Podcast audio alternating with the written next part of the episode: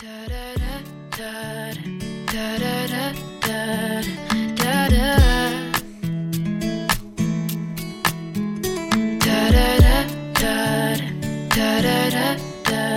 各位亲爱的小伙伴，大家早上好，我是姚老师，欢迎来到今天这一期的英语口语每日养成。在今天这期节目当中呢，我们来学习一段这样的英文台词。那么它呢，依旧是来自于《绝望的主妇》第二季第二集。首先呢，一起来听一下。Oh, look, she, she, she's fun. She goes with the flow. Oh, look, she, she's fun. She goes with the flow. 她很有趣，做事情也喜欢顺其自然。Oh, look, she, she's fun. She goes with the flow. Oh, look, she, she's fun. She goes with the flow。今天这段英文台词呢，相对来说还是比较简单的，没有什么特别的发音技巧需要来注意。大家呢，只需要把每个单词呢读准就可以了。Susan, you remember the morning you saw me with Edie's paper? Well, the night before, I had asked her if she'd like to live together. And she said yes.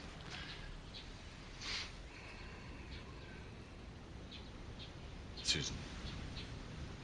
Just give me a moment. I'm asking God to kill me. Oh, look, she, she, she's fun. She goes with the flow. You know, at this time in my life, I, I need that. Are you in love with her? Would you care if I were? I want you to be happy. I, I even sort of want you to be happy. I, But what? I want to be happy first. Mike and I were supposed to move in together, you know. This was supposed to be my time. I heard you and the plumber were having problems. Is it over? I don't know.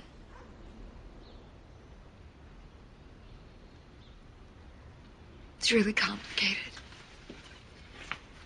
So, you never answered my question. Are you in love with her? I don't know. 今天节目当中呢，我们来讲解一下这样一个短语，叫做 “go with the flow”。这个短语呢，其实我们就可以按照字面的意思去理解，表示随大流、 随波逐流、顺其自然的意思，就是不那么想着把一切都操控在自己手里，而是一种顺其自然的态度。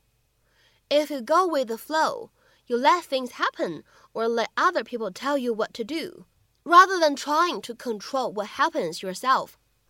或者呢，我们来看一下这样的一条英文解释：To do what seems like the easiest thing in a particular situation。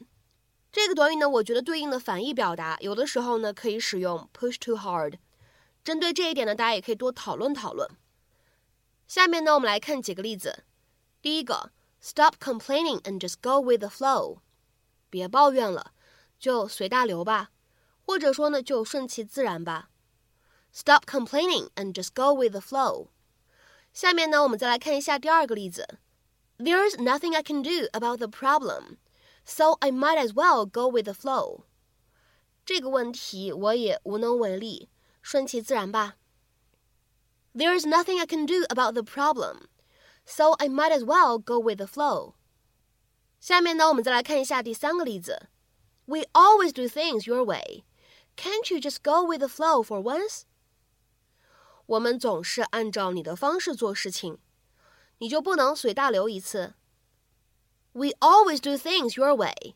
Can't you just go with the flow for once？下面呢，我们来看一下本期节目当中的最后这个例子。I try not to plan too much when I take a vacation to a new place. I like to just go with the flow when I get there. 当我去一个新地方度假的时候，我尽量不计划太多，我就喜欢顺其自然。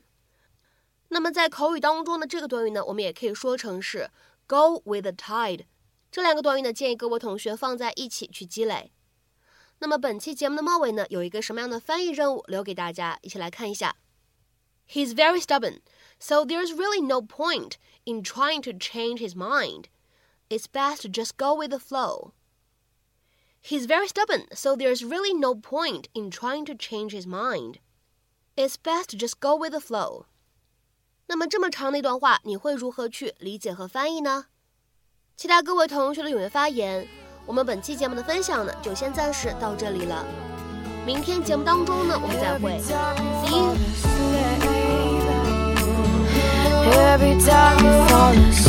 you。